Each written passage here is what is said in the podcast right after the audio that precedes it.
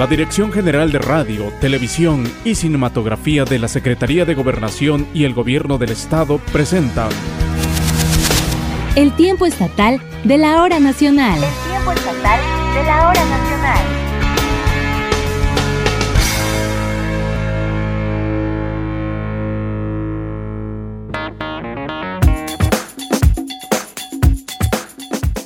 Bienvenidas y bienvenidos a la emisión 182 del Tiempo Estatal de la Hora Nacional. Les saludamos la noche de este domingo, Mayra Santiago y Pedro Geraldo López, y qué gusto que estén en sintonía con nosotros en esta ocasión. Esta noche, las y los niños de las radios escolares del IEPO nos tienen una muy interesante información acerca del Día Mundial de Lavado de Manos. ¿Quieren saber de qué se trata? Quédense con nosotros. Además les presentaremos información acerca del libro Tukiom Ayutla, una mirada a nuestra vida comunitaria, ejemplar que contiene la historia y muchos datos importantes de este pueblo de la zona Mije del estado. Esta noche no se pueden perder de un interesante relato histórico que nos compartirá la maestra en teatro Wajibe Turcot Fiat. Además, nuestros amigos del Consejo de Lectoescritura y Artes Creativas, CLEAC, también nos tienen su interesante y divertida participación con un atractivo relato. Y en la entrevista, esta noche no se la pueden perder, pues estaremos abordando el tema de ciberseguridad con Mauricio Israel Valdés, responsable de la Unidad de Policía Cibernética de la Secretaría de Seguridad Pública. Así que no le cambie, quédese con nosotros aquí, en el tiempo estatal de la hora nacional.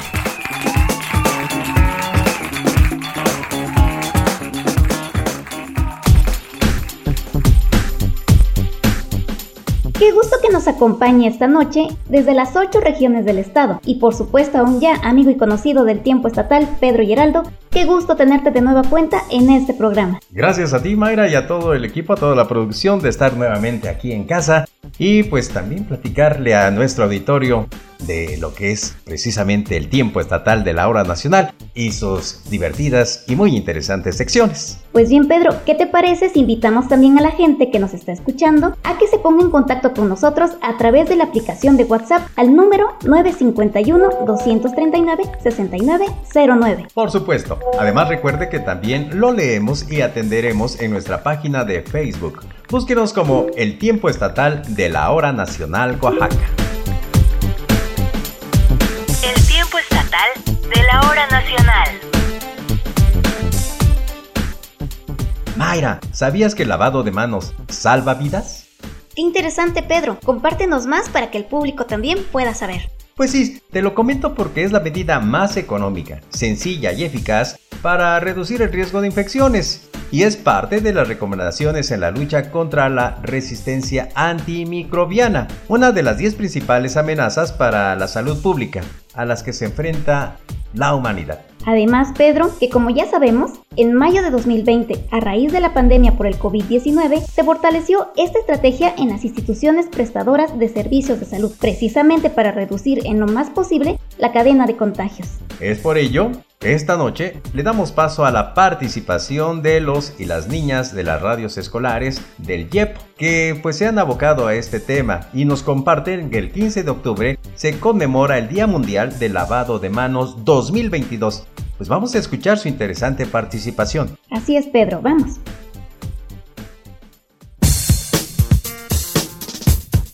El ABC del saber. La voz de la niñez.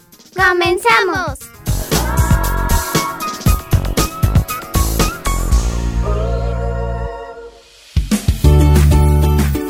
¿Qué tal amigos y amigas? ¿Cómo están? Bienvenidos y bienvenidas al ABC del Saber, un espacio de la niñez para la niñez. Yo soy Celsin Chinel García Domínguez y comparto micrófonos con Santiago, a quien le doy la bienvenida. Hola Shuni, muchas gracias. Yo soy Santiago Domínguez Torres y estoy muy contento de participar en el ABC de hoy. Así que, ¡comenzamos! Hoy les hablaremos del lavado de manos, ya que desde el 2008, cada 15 de octubre se celebra el Día Mundial del Lavado de Manos, para promover una cultura de este sencillo hábito que además de rápido y económico, trae consigo grandes beneficios a la salud. Ahora con la pandemia le dimos más importancia a esta acción, pero en realidad el lavado de manos con agua y jabón interrumpe la cadena de transmisión de varias enfermedades como diarreicas agudas, neumonía, enfermedades de la piel, de los ojos, parasitismo intestinal, entre otras. Este hábito tan tan sencillo y efectivo, ayuda a prevenir enfermedades. Las manos limpias salvan vidas. Así es, Santiago. La acción de lavarse las manos es muy importante porque nos permite eliminar la flora transitora que tenemos sobre la superficie de las manos, eliminando así bacterias, virus y hongos, lo que ha sido muy relevante en ese escenario de pandemia por coronavirus. Así que aquí les dejamos un método práctico para que realices correctamente el lavado de manos. Paso 1. Mójate las manos y ponte jabón. 2. Frota bien las palmas entre sí. 3. Frota el dorso de las manos con las palmas, primero a la derecha y luego a la izquierda. 4. Entrelaza los dedos y frótalos bien entre ellos. 5. Cierra la mano y frota el dorso de los dedos con la palma de la mano contraria. Haz lo mismo con la otra mano. Sexto paso. Rodea un pulgar con la mano contraria y frótalo bien. Haz lo mismo con el pulgar de la otra mano. Séptimo paso. Frota bien la punta de los dedos con la palma de la mano contraria. Así limpiaremos bien la suciedad que pudiera quedar dentro de las uñas. Haz lo mismo con la otra mano. Octavo paso. Rodea una muñeca con la mano contraria y frótala bien. Haz lo mismo con la muñeca de la otra mano. Noveno paso. Enjuágate las manos con agua. Asegúrate que no quede nada de jabón. Décimo y último paso. Sécate las manos con una toalla limpia o de papel. A practicar todos los pasos para que nuestras manos queden bien limpias, libres de virus y bacterias. Antes de despedirnos les dejamos un reto. ¿Cuánto tiempo dura el lavado de manos? Y bueno, ahí va otro. ¿Sabes en qué momento debes lavarte las manos? Se despide tu amiga Shuni. Yo soy su amigo Santiago. Esto fue una producción del Departamento de Radios Escolares de la Dirección de Desarrollo Educativo del Instituto Estatal de Educación Pública de Oaxaca para el tiempo estatal de la hora nacional. Realización Verónica Arlet, Victoria Velasco.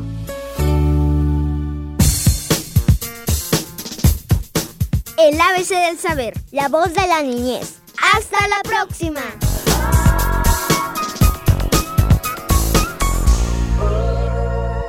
Tiempo estatal de la hora nacional.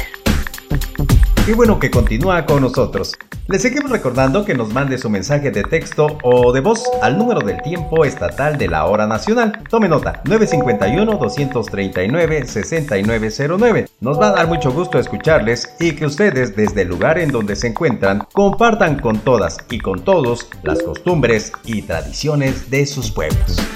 El tiempo estatal de la hora nacional.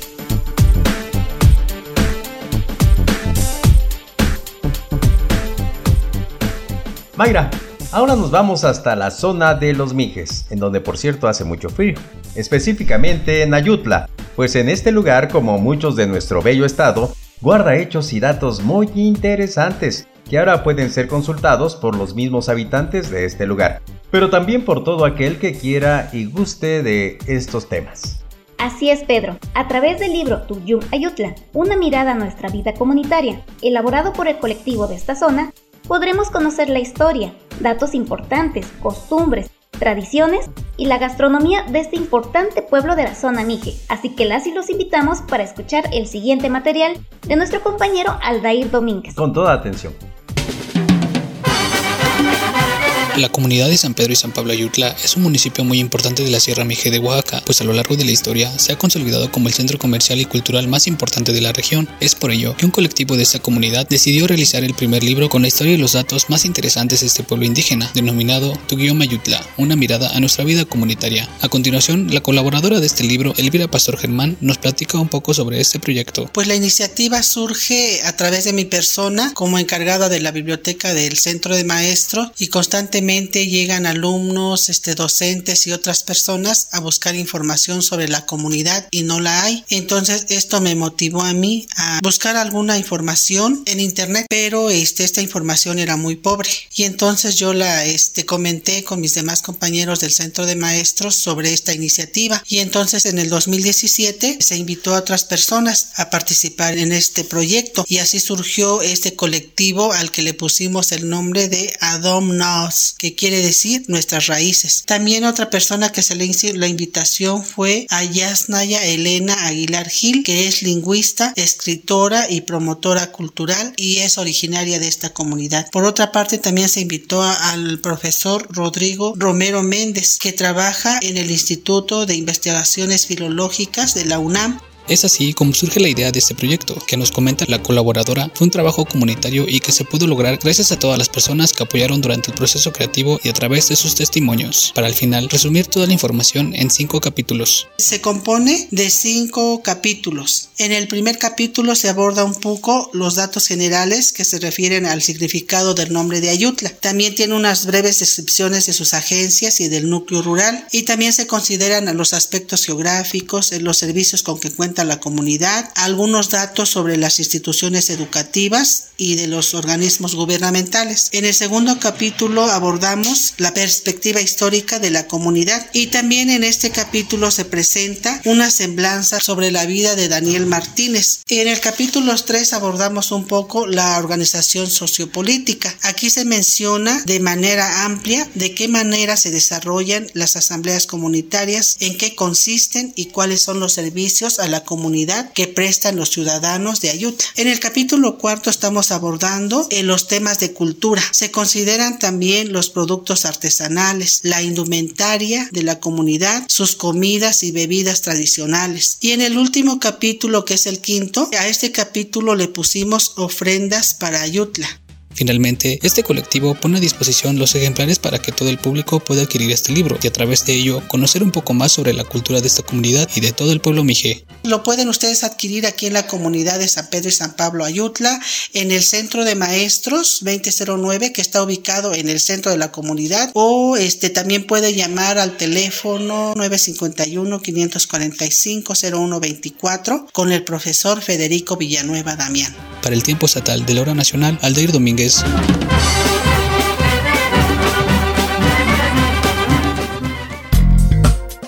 La charla en el tiempo estatal. Bien, ya se lo adelantábamos al inicio del programa. Esta noche vamos a charlar de un tema muy actual, del cual con el uso del Internet y ahora por supuesto de los celulares, resulta muy importante estar bien informados y me refiero a la ciberseguridad. Así es, Geraldo, este tema es muy importante y para que nos comparta más información, saludamos esta noche vía telefónica a Mauricio Israel Valdés Turo, responsable de la Unidad de Policía Cibernética de la Secretaría de Seguridad Pública, quien nos viene a dar unos útiles consejos, pero también invitarnos a participar en el programa de octubre, mes de la ciberseguridad. Bienvenido, Mauricio. Hola, muy buenas noches. Muchas gracias por la invitación a este espacio. Antes de saber de las acciones que están y van a seguir realizando durante este mes, preguntarle a nuestro invitado si nos puede eh, explicar en términos pues muy coloquiales para la gente que aún no está muy familiarizada con estos términos y este tema, que es la ciberseguridad. Claro que sí, pues la ciberseguridad es lo que se conoce como el conjunto de procedimientos, prácticas y herramientas que se implementan para proteger la información que se genera y se está procesando a través de los diferentes sistemas informáticos y electrónicos. Uno de los principales objetivos de la ciberseguridad pues es proteger a las personas usuarias de las tecnologías de ataques y amenazas informáticas que están atentando contra la integridad, contra la confidencialidad y la disponibilidad de los datos informáticos. Mauricio, sabemos que iniciaron un programa desde el pasado 3 de octubre y terminará precisamente el 29 de este mes. ¿De qué se trata este esquema? Este programa que nosotros desarrollamos para llevar a cabo actividades en el marco del mes de la ciberseguridad, que es considerado octubre como este mes para reforzar la conciencia sobre el correcto uso de las tecnologías o la Organización de los Estados Americanos a nivel internacional, pues tiene como principal objetivo pues dar a conocer cuáles son los principales delitos, cuáles son las conductas que están afectando a la ciudadanía, así como reitero generar conciencia sobre los riesgos y amenazas existentes en el ciberespacio que están atentando principalmente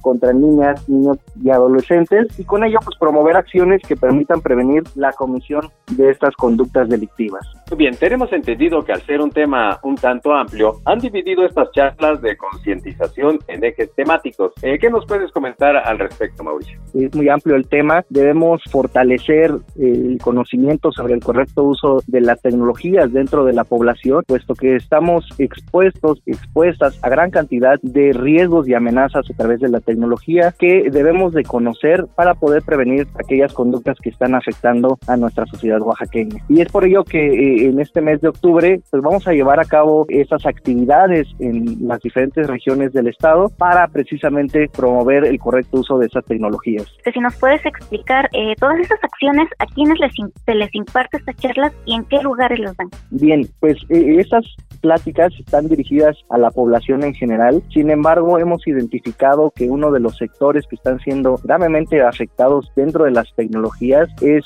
son las niñas, niños y adolescentes. Es por ello que hemos eh, generado un esquema de conferencias, pláticas preventivas con diferentes ejes temáticos que abordan las principales conductas que están afectando a niñas, niños y adolescentes, como es el ciberacoso a través de las redes sociales, la violencia digital con perspectiva de género y otras conductas como por ejemplo el sexting, el grooming, la pornografía infantil, la trata de personas que a través de las diferentes plataformas y servicios de Internet pues están llevando a cabo y están siendo utilizadas para enganchar a este sector tan vulnerable de la población. Importante resulta que estas recomendaciones de ciberseguridad sean abordadas en las regiones del estado, pues cada vez somos más los usuarios del Internet, sobre todo ahora con la utilización de los teléfonos inteligentes. En este aspecto, ¿cómo has visto la respuesta de la gente ante esta charla? Bien, pues primero que nada hemos dado a conocer que en Oaxaca contamos con una unidad de policía cibernética dentro del gobierno del estado que está para atender a aquellas conductas que se están manifestando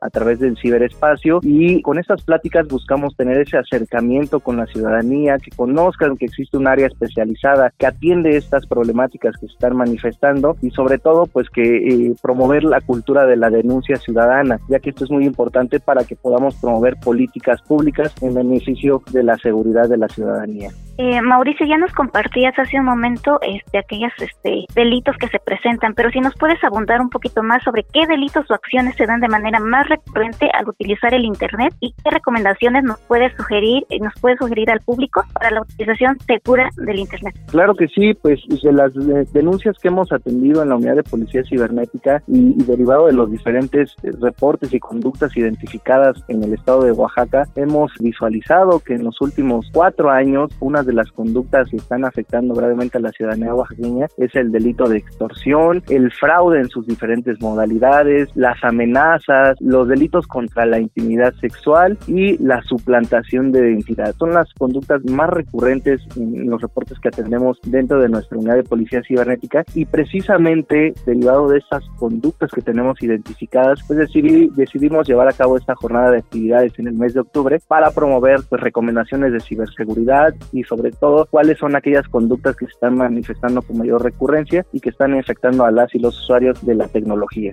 Muy bien, le recordamos a nuestro auditorio de que estamos platicando con Mauricio Israel Valdés Zuro. Él es responsable de la unidad de policía cibernética de la Secretaría de Seguridad Pública de Oaxaca. Ahora, ¿qué recomendaciones nos podrías sugerir para la utilización segura del Internet? Bien, eh, pues recomendaciones, hay, hay gran cantidad de, de, recomendaciones que se puede dar a las personas que utilizamos la tecnología. Sin embargo, eh, pues hay aquellas recomendaciones muy generales que van desde la configuración correcta de los dispositivos y de nuestros servicios, en los cuales podemos utilizar las herramientas disponibles para reforzar la seguridad de nuestros dispositivos y de nuestros servicios. Por ejemplo, nuestros dispositivos, pues debemos establecer una contraseña de acceso, cifrar nuestra información, para evitar que pues, personas pues, malintencionadas tengan acceso a nuestra información y sea utilizada para fines delictivos. Y en el lado de los servicios podemos habilitar las opciones de privacidad para evitar que personas desconocidas tengan acceso a nuestras publicaciones, a nuestras imágenes que estamos compartiendo y con ello pues se lleguen a presentar conductas delictivas. Asimismo, también es importante y una de las recomendaciones generales es utilizar contraseñas seguras de acceso y esto va a ayudar a fortalecer nuestros servicios en conjunto con soluciones de seguridad como la verificación en dos pasos que consiste en agregar una doble capa de seguridad a nuestros servicios y con ello pues reforzar la seguridad de acceso a nuestros servicios en internet. Y por supuesto también es muy recomendable actualizar de manera periódica nuestros dispositivos nuestras aplicaciones ya que estas actualizaciones de seguridad pues van a resolver fallos que pudieran poner en riesgo nuestra información o nuestros dispositivos en algún momento dado por fallos de seguridad identificados o por brechas de seguridad que se pudieran presentar en algún momento dado. Son algunas de las recomendaciones básicas que nosotros estamos promoviendo en este mes de la ciberseguridad e invitamos a toda la ciudadanía a sumarse a las actividades que vamos a estar generando en los próximos días en la región de la Cuenca, que vamos a estar el día 17, 18 y 19 de octubre en Valle Nacional y en San Juan Bautista Tuxtepec. En nuestras redes sociales vamos a estar publicando en qué lugares vamos a estar visitando de manera constante para que se puedan sumar a esas actividades. Asimismo, en la siguiente semana vamos a estar en, la Sierra Norte, vamos a estar visitando por ahí Ixtlán de Juárez, Capulalpan de Méndez, vamos a estar visitando, visitando también la Sierra Sur, vamos a estar en el municipio de Tola de Vega, en Miahuatlán de Porfirio Díaz, Plume Hidalgo y vamos a concluir en la región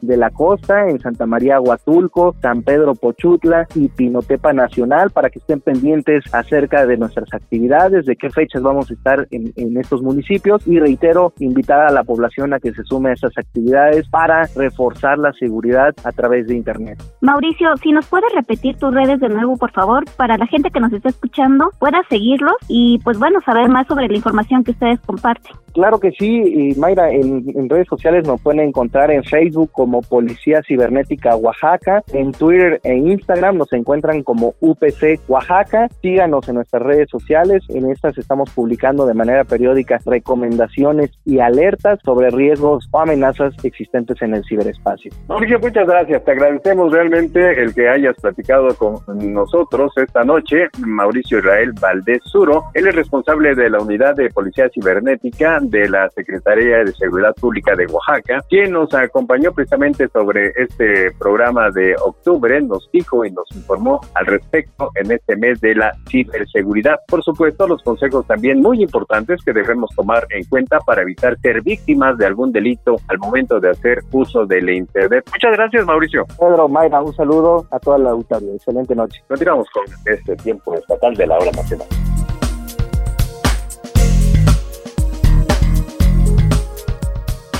El tiempo estatal de la hora nacional. Bueno, esta noche queremos presentarles la participación de la maestra en teatro Wajibe Turcot Fiat. Ella nos comparte un relato del maestro José María Bradomín en su libro Leyendas y Tradiciones de Oaxaca, precisamente sobre acontecimientos históricos que vivió la entidad y de la cual se han nutrido muchas generaciones. Por cierto, Geraldo, que el nombre del maestro normalista, escritor, poeta y periodista fue Guillermo Villa. ¿Lo sabías? No, no lo sabía. A ver, cuéntame. Fíjate que como se estilaba en años atrás, utilizó el seudónimo de José María Bradomín, ah. tanto para sus estudios periodísticos como en los libros que publicó sobre el pasado reciente y lejano de Oaxaca. Así que sin más, ¿qué te parece si los dejamos escuchar el siguiente relato que nos comparte la maestra Guajibe Turcot? Me parece muy bien.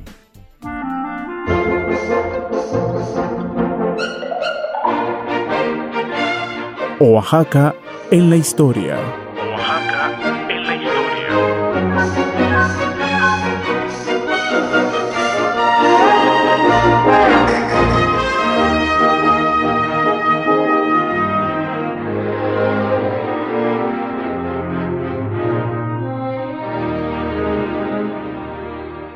A continuación, compartiré un fragmento de Vaticinio Cumplido de José María Bradomín, que aparece en el libro Leyendas y Tradiciones Oaxaqueñas.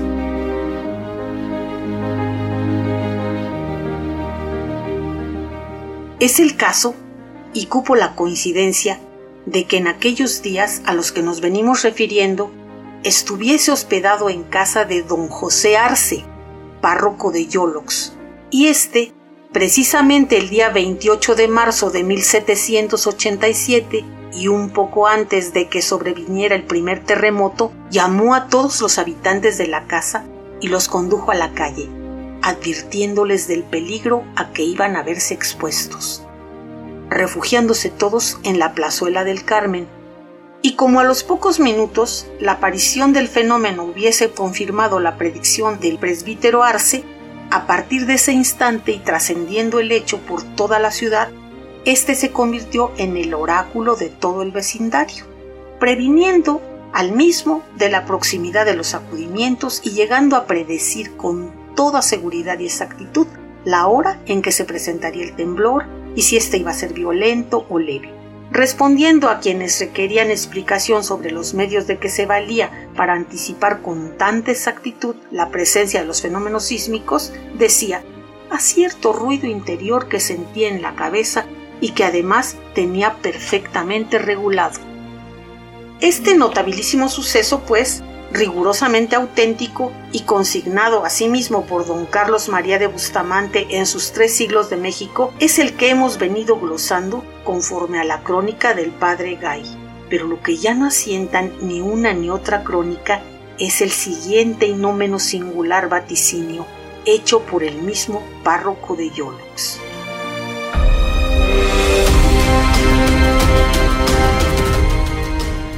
Y así pues se refiere que en cierta ocasión en casa del señor Romero y a la hora de sobremesa, girando la conversación sobre el consiguiente tema de los temblores, sus orígenes, sus efectos y sus alcances, el señor Arce, que disertaba sobre el tema, terminó su exposición con estas proféticas palabras. A tal propósito, debo prevenir a ustedes que precisamente un temblor anunciará en Oaxaca el fin de la dominación española. 34 años después, el 31 de julio de 1821, día en que hicieron su entrada triunfal a la ciudad las tropas insurgentes al mando del general don Antonio de León, debía haberse cumplido en las circunstancias predichas, pues en el mismo momento en que las tropas pasaban frente al templo de la compañía, sobrevino un fuerte terremoto al que se dio el nombre del temblor de la independencia, que derribó el escudo de España que se hallaba en el pórtico del templo, viéndose así cumplido el vaticinio del padre Arce. Esta fue una colaboración para el tiempo estatal de la hora nacional por Guajide Turco.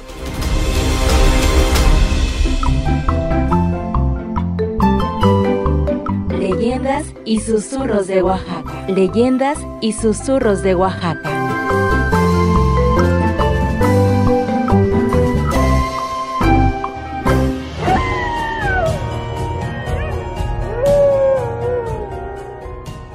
El coyote, cuento de tradición oral. Cuentan que hace mucho, mucho tiempo, en la época en que apenas se habían creado las cosas, los hombres y las mujeres siempre estaban escondidos en las cuevas porque les daba miedo salir. Solamente había dos seres que vagaban en el mundo. El primero de ellos era una mujer blanca, completamente blanca, con los ojos y el cabello negro, un cabello largo, largo, largo. Su compañero el siguiente ser era un coyote.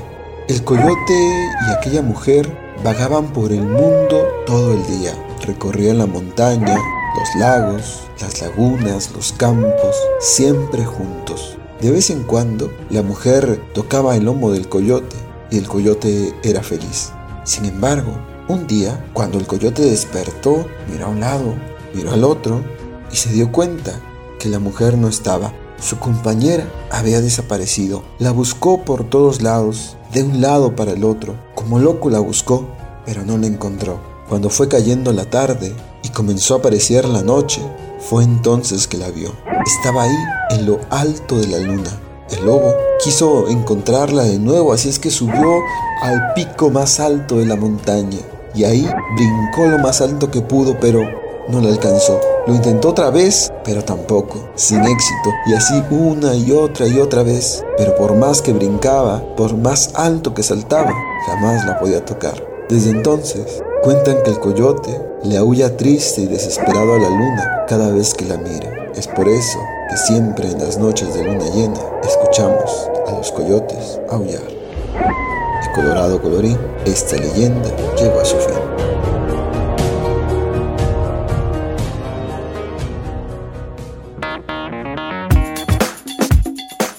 Pedro, pues hemos llegado a la parte final de este programa. Agradecemos la compañía del público que se encuentra en sus casas y por supuesto a ti, gracias por haber estado con nosotros en esta emisión. Compártenos actualmente en qué proyecto radiofónico te encuentras para que podamos seguir escuchándote. Ah, muy bien, pues eh, nos pueden escuchar en Performance and Radio, que es un esfuerzo de radio que se hace a nivel internacional y nos pueden escuchar en cualquier parte del mundo. Y también en los portales Valle Noticias Oaxaca, Objetivo Oaxaca y Último Minuto de Información.